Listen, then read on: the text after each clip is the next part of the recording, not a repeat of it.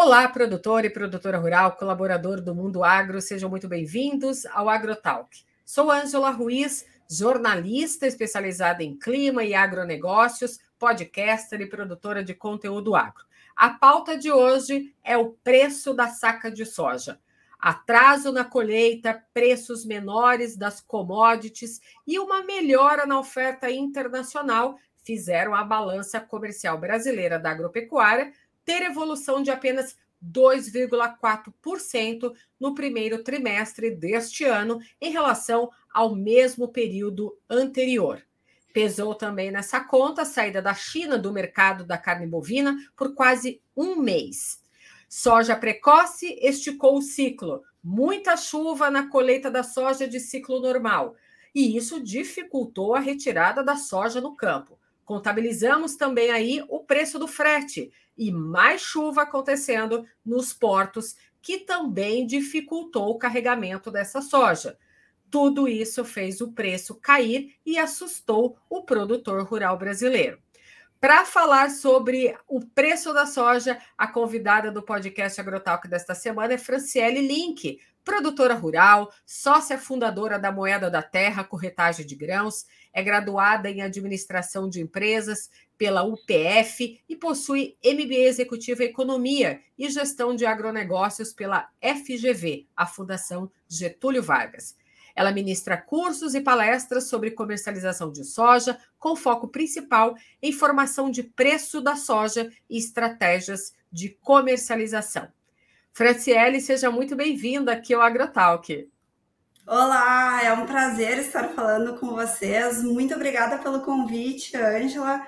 Realmente é muito bacana estar trazendo essa nossa vivência, né? E experiência enquanto produtora rural. A minha família já produz soja há 40 anos, então eu vivi isso na minha família, essas indecisões de vende, não vende, ah, o, o, sentimento do produtor, a gente sabe o quanto é difícil produzir, ficar olhando o clima, depois na hora de colher e na hora de vender, né?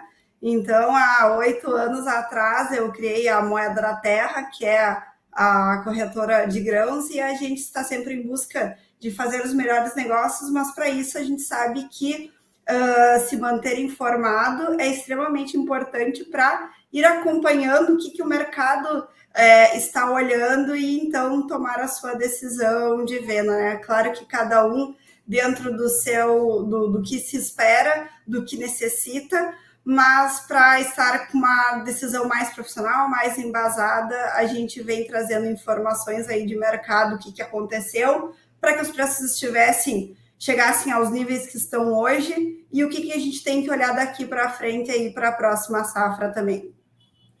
Bacana. E é muito legal ter essa sua visão de produtora rural, porque eu sempre falo aqui, produtor rural ele precisa entender um pouquinho de finanças, né, de commodities, de preço de mercado e entender de clima também, porque o clima também influencia nessa tomada de decisão para o produtor rural. E eu falei aqui, né, desses problemas da chuva, né, na fase que esticou o ciclo da soja precoce, lá da chuva também na colheita da soja de ciclo normal, a chuva dentro dos portos. Eu comentei sobre a questão né, que a gente teve do problema da saída da China nesse mercado da carne bovina, que também né, tem esse reflexo no preço da soja, mas eu também não posso deixar de comentar aqui a quebra de safra da soja lá na Argentina, que limitou na semana pré-feriado de Páscoa o recuo desses preços no Brasil, que vinham sendo bastante pressionados pelo avanço da nossa colheita brasileira aqui. E aí, o CPEA divulgou um dado, né, falando sobre o recuo do valor dessa soja de quase 10% no mês de março, né? Algumas praças aí registrando valores entre 154, 146 reais a saca de 60 quilos. E aí eu queria que você trouxesse essa visão para gente, Franciele, porque é o seguinte: nesse cenário todo, né? O que, que você está enxergando? O que, que você está esperando desse mercado? Quais são os pontos positivos e negativos? Então vamos lá. Para a gente entender como, no, o contexto como um todo, é muito importante que se saiba e que se leve em consideração que o Brasil é o maior produtor de soja, né? E esse ano em especial, a gente é, produziu a maior safra da história. Cerca de, se espera, em torno de 152, 153 milhões de toneladas. O segundo maior produtor de soja é os Estados Unidos, que vai começar a plantar agora, né? Então, a, falando em clima, como você estava falando, agora o mercado vai se voltar, vai voltar os olhos para como vai estar o clima nos Estados Unidos, para ver como vai ser o plantio por lá e desenvolvimento das lavouras por lá.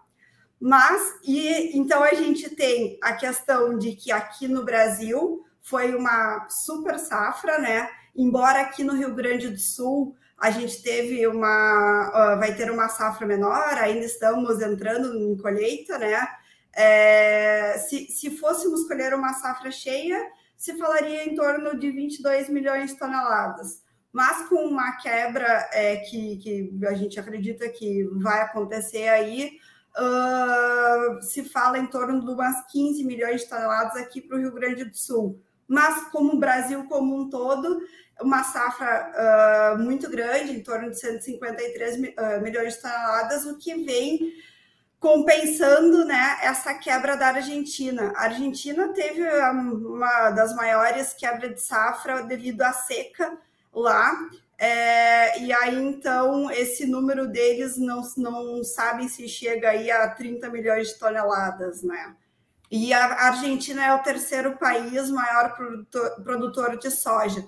Por isso que na hora de a gente acompanhar e pensar nas decisões de venda, a gente tem que olhar o clima que está acontecendo nesses principais países produtores, nos momentos em que eles estão é, plantando, colhendo, né? É, desenvolvimento de lavoura ou época de, de, de colheita aí para ver se vai afetar e o quanto isso vai afetar uh, para termos o tamanho da oferta.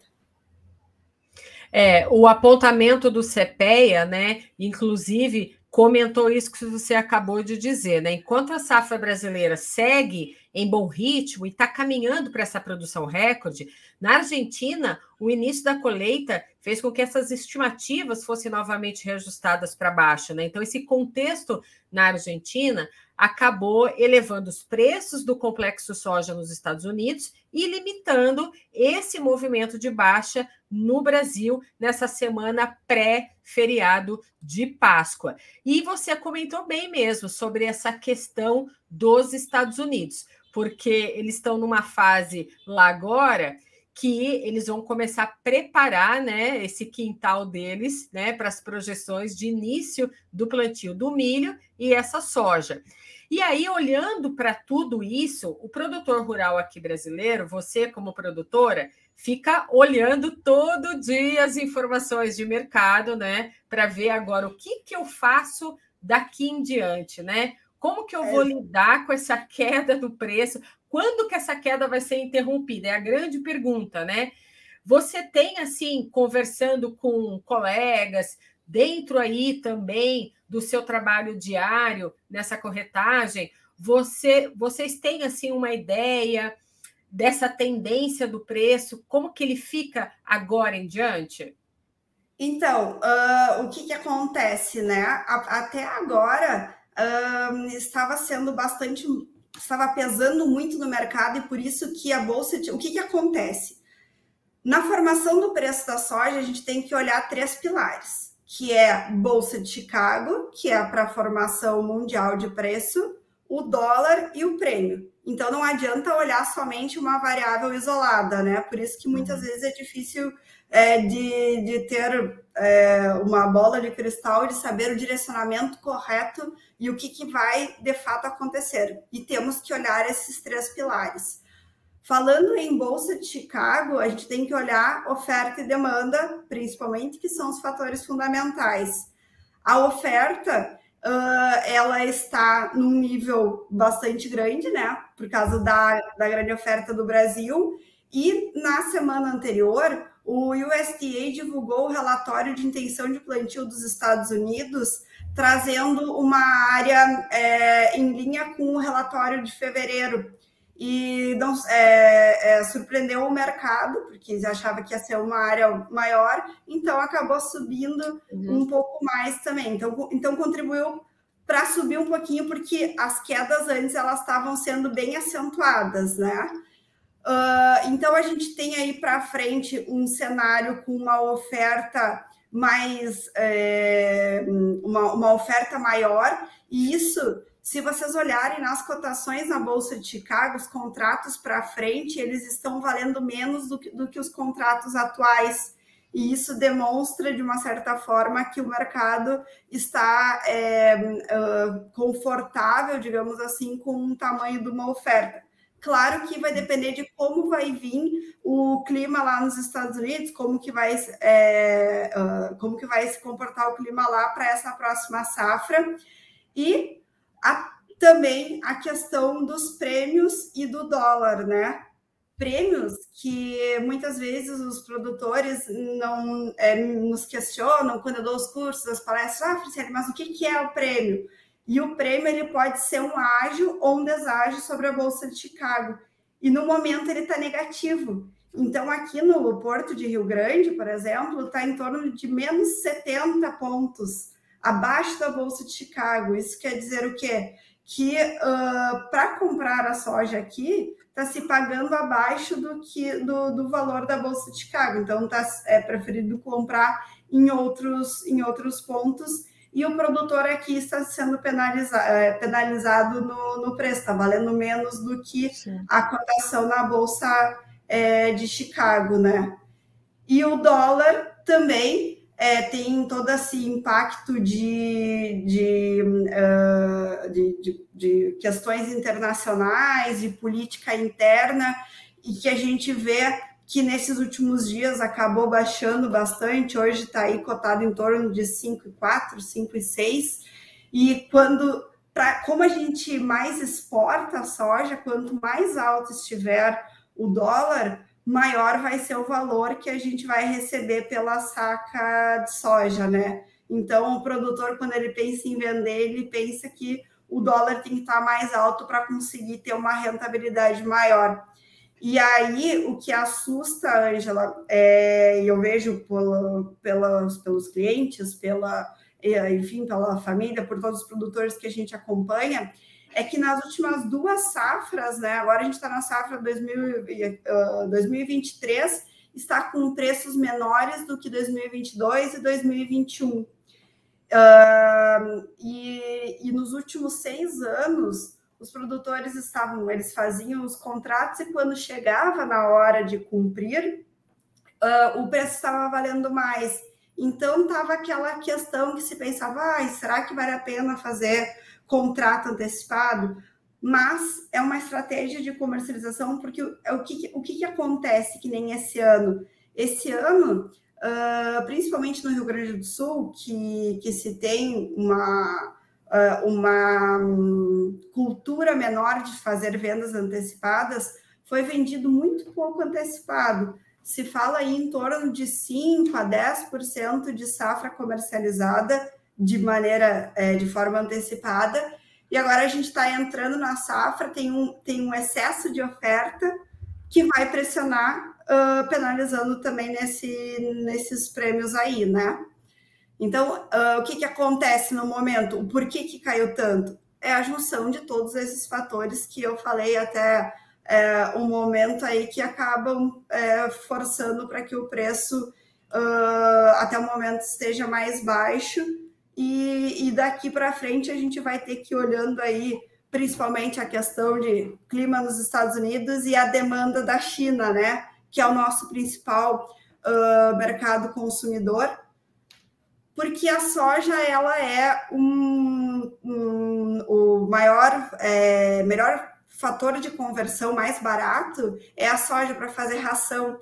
Então se vende bastante soja para fazer ração para é, para consumo animal que vai virar é, frango, porco, gado, né? Então a gente tem que olhar bastante como que vai estar o mercado consumidor, principalmente o mercado chinês, que é o mercado que compra bastante a nossa soja uh, aí do, no, do Brasil, né? Ano passado o agronegócio trouxe perto aí de 160 bilhões de dólares para o país, né? Com essa boa evolução em relação a 2021, mas é, os preços elevados dessas commodities e da demanda também é, ajudou né, nessa, nessa, nessa evolução. Neste ano, a gente vê aí que o país mantém um ritmo de crescimento, mas apesar de ter esse volume maior para exportar, os preços deram essa recuada. Então, assim, tem toda essa questão dos juros elevados, inflação externa, interna, né? Que não dão muita margem para esse aumento dessa demanda, né? É, e a questão, falar... fazer um parênteses também para contribuir com a tua fala, a uhum. questão dos, uh, de aumento de juros é um fator que faz com que uh, contribua para cair as commodities, né? Porque os investidores eles retiram uh, os seus investimentos de commodities, por exemplo, soja, uh, trigo, milho, e acabam investindo em ativos mais seguros. E aí, porque o, como a taxa de juros está compensando melhor lá fora, então há essa fuga de capitais também, o que fez com que é, contribuísse para baixo nas cotações. Então, Franciele, até é bacana a gente comentar, porque na minha pesquisa, para a gente ter, ter esse bate-papo contigo, eu vi que as exportações brasileiras deste ano estão com esse ritmo bem menor, né, menos intenso, devido aí é, os dois produtos da balança comercial, que é a soja e a carne bovina. As exportações uhum. de soja, devido ao excesso de chuva que a gente viu e o atraso na colheita deste ano, estão 8% menores do que nos três primeiros meses de 2022. E saíram pelos portos brasileiros quase 20 milhões de toneladas de soja, né? Com receitas aí próximas de 11 bilhões de dólares. E a pergunta que eu quero te fazer, e eu acho que você também busca isso, é a questão de que medidas agora os produtores rurais têm que adotar, né? O que, que é a gente pode considerar uma melhor medida? Segura, prende, não vende, compra, como que faz, né? Para cada um, eu imagino que para cada produtor, seja da região sul, da região sudeste, centro-oeste, para cada um vai ter um jeito diferente. Mas o importante é saber ter uma melhor tomada de decisão. E eu sei que para isso precisa contar né, com a ajuda de pessoas como você, que já trabalham também nessa área, e tem que olhar para a questão do mercado futuro, que é uma ferramenta essencial para o produtor hoje, né? Porque permite ele entender um pouco mais sobre negociação de contrato de compra, de venda dessas commodities. Eu queria que se você trouxesse para a gente aqui quais as ferramentas de proteção de preço para o produtor rural no momento, né, como esse do preço da saca tão baixo? Então, eu acho que é importante uh, que cada produtor tem que saber da sua realidade uhum. uh, e, e, fazer a sua estratégia de comercialização adaptada ao que ele realmente precisa, né? E não ao que o vizinho ou que viu que alguém fez. Então, tipo, Uh, o atendimento personalizado, adaptado à necessidade de cada um, é o que a gente busca na, na Moeda da Terra para atender a expectativa.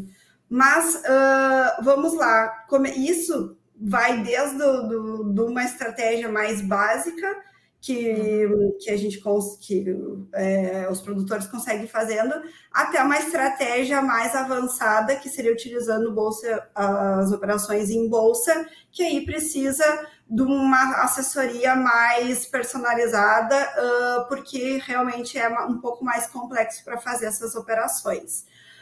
De início, o que, que a gente sugere? Que o produtor rural tem que conhecer, né, nós produtores rurais, a gente tem que conhecer o nosso custo de produção. Conhecendo o nosso custo de produção, que aí vem o uh, somar o custo fixo, custo variável, colocar uma margem de lucro que a gente quer para o nosso negócio, a gente vai chegar num preço-alvo de venda. E eu não quero dizer que a gente deva vender toda a soja uh, nesse nível de preço Porém, esse nível de preço ele serve como um, uh, um ponto de atenção, né? Por exemplo, lá na minha família, lá, lá em casa, uh, o nosso ponto de, de corte, nosso ponto de atenção para os custos na safra, nessa safra que a gente está colhendo agora, era 180 reais. Então a gente foi acompanhando o mercado e fomos fazendo lotes uh, de 180 reais para travar o nosso custo de produção. Então, no momento, a gente está. É, a minha família que fica trabalhando na, na, na lavoura, meus pais, meus irmãos é, estão colhendo, estão cumprindo o contrato feito que a gente fez lá atrás a 180 reais, sendo que hoje o mercado está pagando aqui 155 reais. E isso é possível com o mercado né, da soja. É fazer um contrato de um ano para o outro, você garante um prazo de entrega, é, com uh, um período de entrega, uh, você vai ter espaço para uh, entregar a sua produção e sabe que vai receber aquele valor é, naquela data de pagamento. E isso atrelando a tua necessidade de, de capital. Então, é muito importante que você saiba com, uh, quando você precisa de dinheiro, porque na hora de comercializar, também se consegue valores diferentes quando o prazo de entrega e a data de pagamento for mais para frente. Por exemplo, ah, se for para entrega imediata e pagamento de sete dias, é 155 reais. Mas se a minha conta com o banco de um custeio que eu fiz é para pagamento só final de junho, por exemplo, eu posso entregar em junho e receber final de junho é, num valor de 163 reais, por exemplo. É, o mercado oscila muito, por isso que eu estou dando números como exemplos aqui, mas é, falando para vocês que sim, que isso vale a pena e é aí que o produtor rural consegue ganhar uma margem maior. É pensando na, na, na margem de lucro, uh, e, e tudo começa de primeiro conhecer o custo, saber que aquele preço ali ele serve como um ponto de atenção para ir monitorando o mercado. Ah, eu acho que o mercado vai subindo. Ah, ok, beleza, vamos acompanhando. Mas se começou a cair, começa a travar. E aí se pode repartir em lotes, né? Eu sei que eu vou colher uh, 100 mil sacas de soja, por exemplo. Então, eu posso repartir em lotes conforme minha necessidade de capital é, e, e fazendo esses lotes para ir tentando aumentar a margem de lucro. É uma alternativa, uh, uma possibilidade que, que está acessível a todos os produtores, porque não exige uma ah, fazer conta na bolsa, fazer alguma outra coisa, e a gente vê que muitas pessoas às vezes não cuidam esses detalhes e que podem fazer a diferença e aumentar a rentabilidade, né? Uh, na hora da comercialização e que o produtor, a gente faz o, o, o máximo, né? Bota todo o nosso esforço uh, na lavoura e na hora de comercializar, às vezes uh, não, não cuida desse detalhezinho que pode fazer uma, uma grande diferença. Aí, uh, então, isso a gente consegue fazer de forma mais tranquila, e a partir daí Uh, pensando uh, em operações, tem as opções, é, uh, a operação de barter, né? Que é uma troca de produtos, de insumos por soja da safra é, seguinte. seguinte, né? isso é uma alternativa que as empresas oferecem para os produtores Claro que cada produtor vai saber se ela é adequada à sua realidade ou não, se o custo da operação está valendo a pena ou não, porque vai ter que levar em consideração os custos do insumo e o preço que está oferecendo, mas é uma alternativa também que, uh, no final das contas, o que vale a pena, é que, o que o produtor leva em consideração é a relação de troca, é saber quanto custa é, para produzir a sua lavoura e depois ele vai acompanhando, vai vendo, ah, eu acho que eu tenho uma expectativa de colher tantas sacas por hectare. E aí vai se tomando as decisões de venda daqui para frente, porque já, é, já teve o custo travado, né?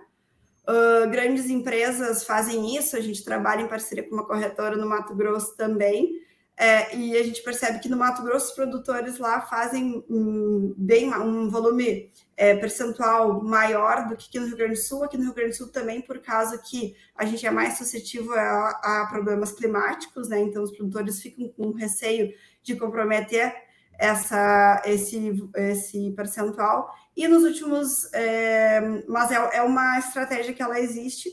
E uh, o ideal, claro, que é uh, fazer as operações em bolsa, fazer com opções, fazer é, uh, um hedge que tu vai poder fazer uh, trava na bolsa de Chicago, atrelando aí a venda do teu físico. E para isso tem as corretoras também especializadas que fazem essas operações em bolsa que podem auxiliar o produtor a ganhar uh, a, a né, ter uma maior segurança aí na venda além do físico, que a gente consegue fazer na moeda da terra, por exemplo, uh, vender aí na bolsa para ter uma margem maior e, e uma segurança aí na, na comercialização da sua safra.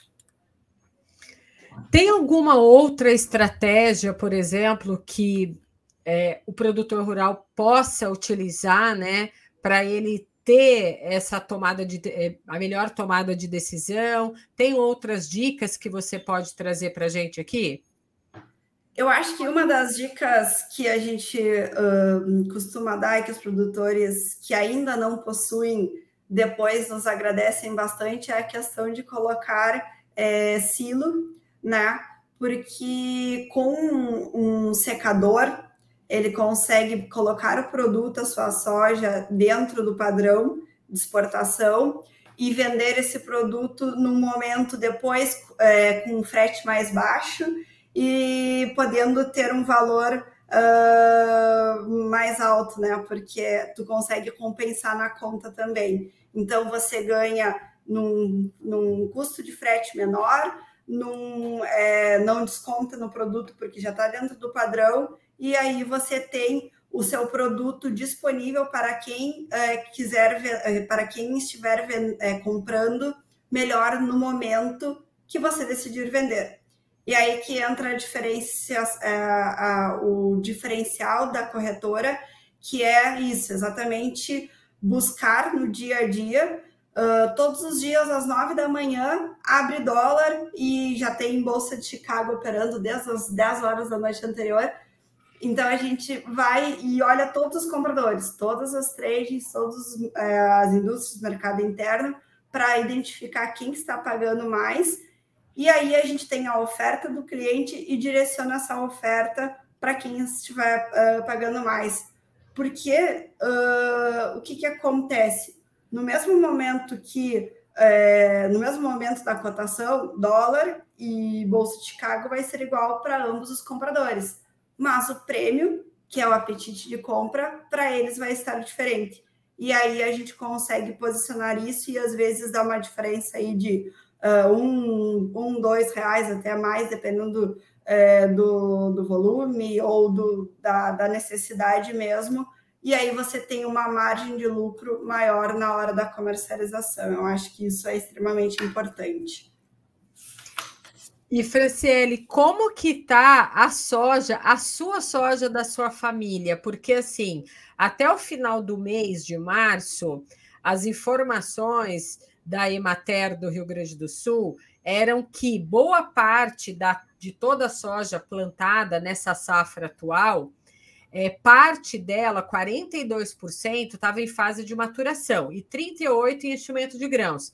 E apenas 8% dessa safra atual tinha sido colhida. E a gente sabe que a soja no Rio Grande do Sul, essa soja agora, sofreu muito com as condições climáticas. Como que foi isso para a sua família, para vocês aí na sua região?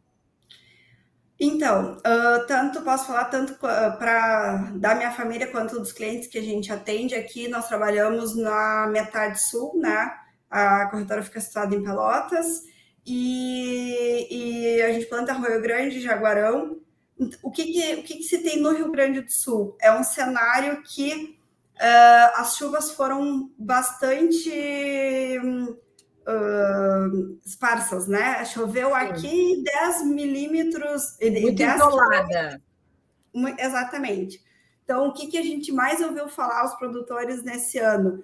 Choveu na minha sede e na sede do vizinho do lado não choveu. Então Sim. você é, então você tem um cenário que é, eu acredito que é só depois de ser colhido mesmo, que a gente vai saber o quanto o, o, o quanto de perda que vai se ter na, na safra, né?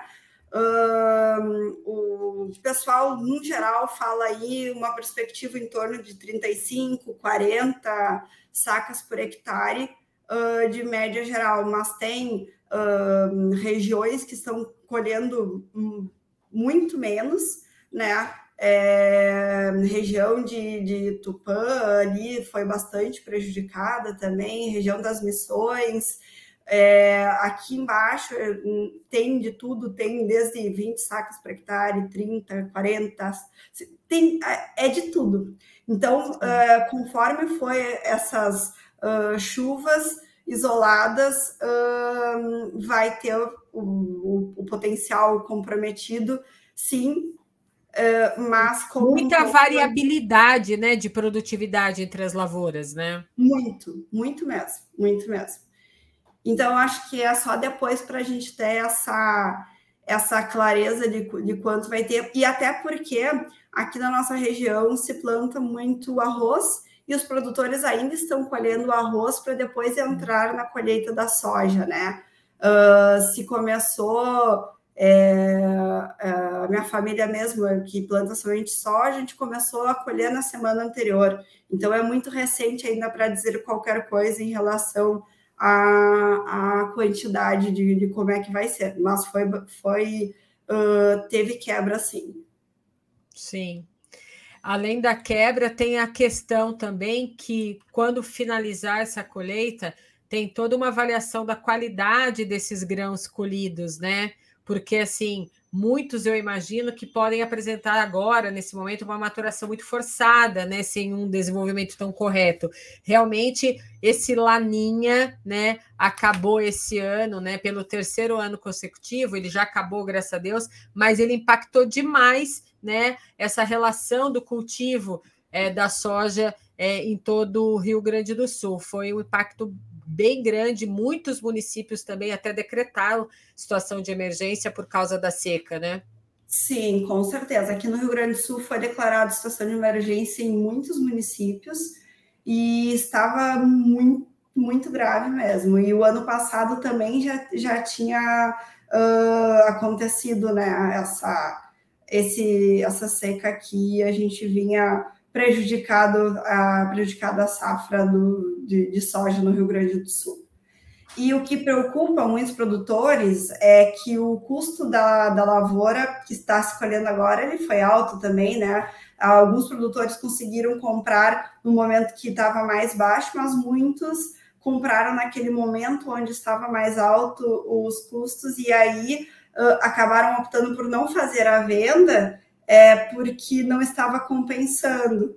E isso é uma das justificativas também que a gente percebeu que, uh, que, os, que os produtores acabaram não vendendo antecipado e que agora está tá dando essa, essa pressão de oferta no, no, no, nos preços também, né? Vamos ver como é que se comporta e torcer para que entre mais exportação também, e que a gente consiga ter uma, uma melhora desse, desses preços, desses prêmios aí para contribuir e, e auxiliar que o preço reaja, né? Sim, exatamente. Ficar de olho, né, nas variáveis aí que a gente comentou aqui, né, na questão aí da Argentina, a questão agora super importante, olhando aí para especial agora para o quintal dos Estados Unidos, as projeções né, para o início do plantio deles de milho, a soja americana, ficar de olho em todas essas variáveis, inclusive a clara do clima, né? Sempre de olho nisso, para vocês poderem né, ter a melhor decisão aí e acompanhar é, o valor do preço da saca de soja, porque é importante. É, às vezes é importante segurar, às vezes é importante já vender, mas a cada dia é um momento. E eu imagino que aí, quando você trabalha nessa questão da corretagem, todo mundo chega para você e fala para você, Franciele, qual que é a tendência, Franciele, para 2023? O que, que eu faço? Se você tivesse que responder essa pergunta hoje para um produtor que estivesse do nosso lado nesse momento, qual a tendência, assim, a dica que você daria para ele final? Eu acho que uh, a minha pergunta ela é respondida com uma outra pergunta, né? É, para quando você precisa do seu recurso? Para a gente olhar uh, essa, essa necessidade, porque dependendo se ele precisa só mais para frente, pode esperar um pouquinho mais, mas se ele vai precisar do recurso um pouco é, de, de, de, curto prazo, existem algumas trades que estão entrando no mercado para um embarque imediato e um pagamento bem curto, que pode ser é, com uma alternativa melhor. Então, é realmente olhar o, o, qual que é o volume que ele quer vender, para qual data que ele precisa do recurso, para a gente pensar nessa estratégia e aumentar ali o ganho conforme a necessidade desse, desse cliente uh, uh, em especial. E não esquecer que já tem a próxima safra aí, né? Então, as trades já estão oferecendo preços para a safra 2024, porque um, é, para não acontecer também de trabalhar descasado, de comprar o custo, é, de comprar os fertilizantes, enfim, para a próxima safra não travar também. Então, a gente olhando tudo isso, aquela relação é, de troca para ver se faz sentido ou não, conforme o que cada produtor uh, acredita aí para si, né? É a questão tipo, do, do prêmio e do dólar também, né? Porque são coisas que um, são notícias que de uma hora para outra, às vezes vem uma notícia uh, relacionada, por exemplo, guerra entre a Rússia e a Ucrânia acaba impactando na cotação do preço do trigo, que impacta na cotação do preço da soja, e a gente já tem uma, uma melhora para alguma notícia desse sentido. Então, assim, é realmente muito importante. Até se tu me permitir, eu posso é, disponibilizar o nosso contato para receber para quem quiser receber os nossos informativos de forma Sim. gratuita. É, pode mandar uma mensagem para o meu número, que é 054, 54 é o prefixo, 99922 21 21. E a gente manda todos os dias um cardzinho com informativos do que está acontecendo para eu estudando, porque a gente sabe o quão corrida é a vida é, do produtor rural e a gente quer estar presente para ir uh, mostrando o que está acontecendo, impactando para auxiliar aí nessa, nessa tomada também além do, de, de, na hora de for fazer a cotação, a gente está disponível aí para achar o melhor negócio e fazer para que tenha né, uma, uma margem melhor de venda. Com certeza, eu adorei porque esse trabalho que você faz é de produtor para produtor. Afinal de contas, é uma produtora também ajudando para o produtor rural, né, a ter a melhor decisão, a tomada de decisão com a soja, com a precificação, com essa compra e com essa venda. É muito bacana é, entender um pouco mais desse universo de vocês. É muito legal saber que você vem de uma família né, produtora e que também partiu para esse lado também né, da corretagem. Às vezes é difícil a gente encontrar né, mulheres nessa, nessa posição hoje. É, foi difícil para você entrar nessa área ou você já tinha um dom e um talento para isso? Um, eu trabalhava com meu pai antes, né, na parte financeira, então eu já tinha toda essa uh, expertise, a vivência, é, a vivência, do dia a dia do, do, do, do, campo, do escritório, trabalhando junto com a, com a minha família. E no MBA que eu estava fazendo na FGV, que era gestão estratégica do agronegócio, eu fiz uma cadeira de formação de preço de soja, estratégia de comercialização e eu ficava muito angustiada com o fato de a gente não conseguir prever os preços e não conseguir ter essa, essa uh, tipo, como eu dizia para o meu pai, como que a gente não vai conseguir fazer isso melhor, né? E aí eu comecei a estudar, estudar, estudar, fui fazer curso em todos os lugares, era São Paulo, Curitiba, Porto Alegre, Juí, onde tinha curso eu ia sempre.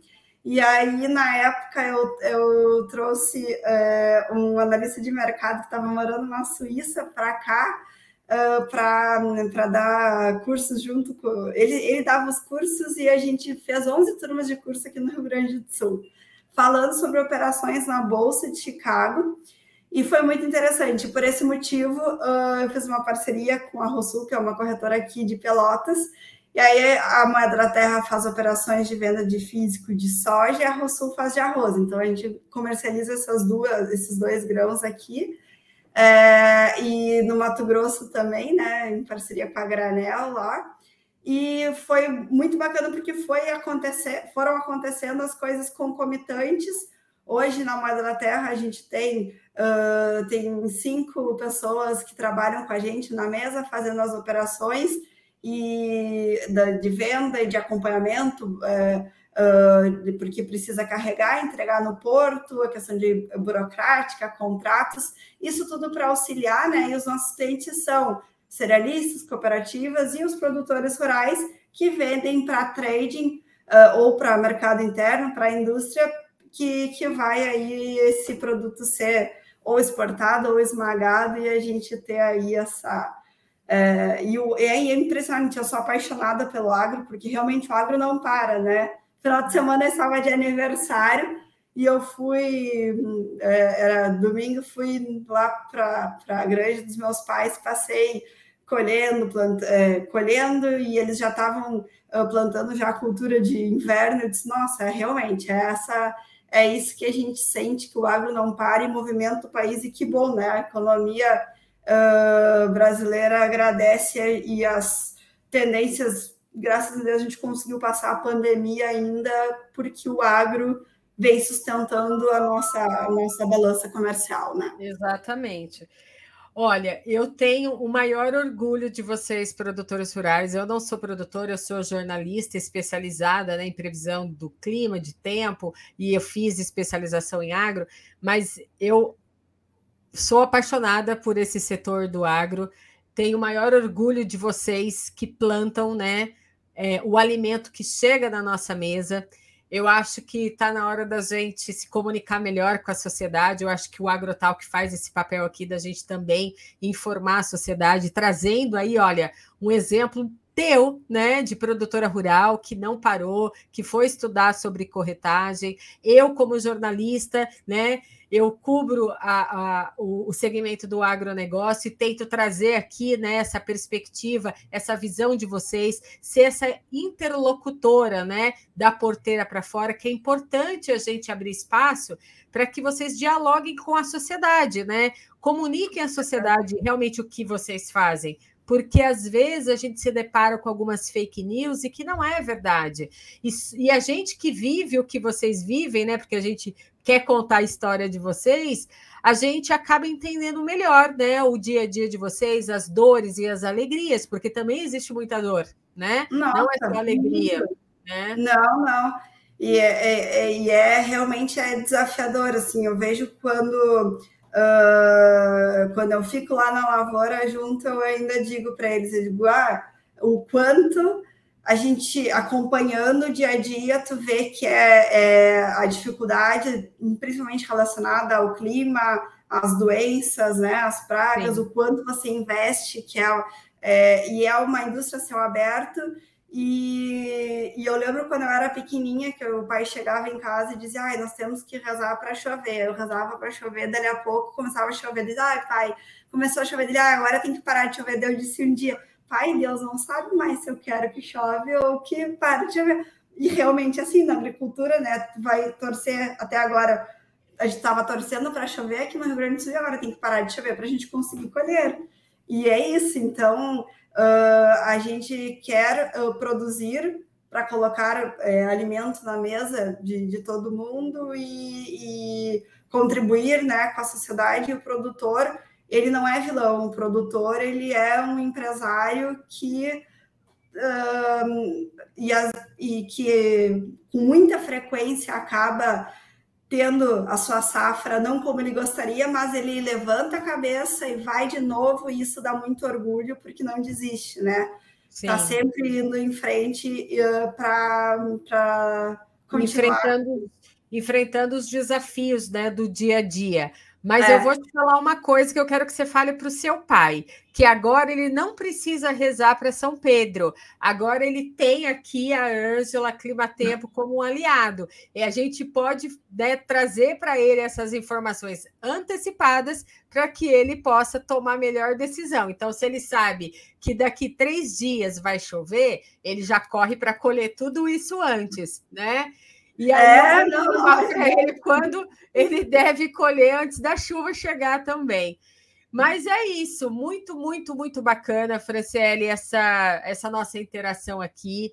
Eu poderia ficar aqui mais tempo conversando com você sobre o agro, sobre essa cultura tão importante, essa commodity importante. Eu desejo muito sucesso para você na Moeda da Terra. É, muito orgulho de ver né, esse seu desempenho né, perante aí ao trabalho com a família, ao seu próprio né, de realização pessoal, né, da, com, com esse trabalho de corretagem. E eu não sou produtora, mas eu vou cadastrar meu número aí com você, que eu quero receber as informações, viu, para a gente colocar aqui sempre no AgroTalk, no canal de notícias da Climatempo Agroclima, essas informações de preços que eu acho super relevante e importante. E eu queria te fazer uma última pergunta. Você vai visitar a Feira Grishow? Então, eu estava vendo agora que tem a Agrishow e tem também a feira em Sinop, no Mato Grosso, em, em abril também, né? O problema é a questão que agora a gente está no forte da colheita aqui, então para nós é, mais, é um pouquinho mais corrido, mas eu gostaria muito de ir, estou tentando me organizar se organiza, porque eu quero te fazer um convite. A gente vai estar tá lá na AgriShow, a Clima Tempo, né? Vai tá, estar na AgriShow com o nosso stand lá, que é o stand do Agroclima, que é o, né, o nosso, é a nossa. É, o nosso segmento aqui dentro da Clima Tempo, que se chama Agroclima. A gente vai ter lá no stand o estúdio podcast ao vivo para receber os produtores rurais, para bater papo. A gente vai ter uma novidade super bacana lá esse ano, que é a cápsula do tempo. Quem viver vai verá essa cápsula do tempo e vai experimentar essa cápsula do tempo. Olha, eu tenho certeza que essa cápsula do tempo vai ser maior sucesso, porque vai ser uma experiência incrível. Você vai ter uma experiência sensorial dentro dessa cápsula. Então fica aqui meu convite para você ir para a Grishow e ter essa experiência dentro da cápsula do tempo. Eu tenho certeza que depois, quando você sair da cápsula, você vai falar assim: era isso então, hein, Ângela?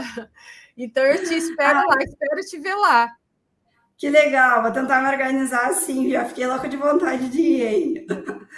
É, essas feiras são muito bacanas, né? Essa interação Sim. que a gente tem e, e, o contato que a gente que a gente realiza nessas feiras realmente vale a pena. Vou tentar me organizar para ir. Gostei do convite. Muito obrigada. Então, eu fico aqui também estendendo esse convite para você voltar mais vezes aqui ao podcast Agrotalk, trazendo aí para a gente novidades e mantendo a gente informada sobre esses preços das commodities no mercado. E até a próxima.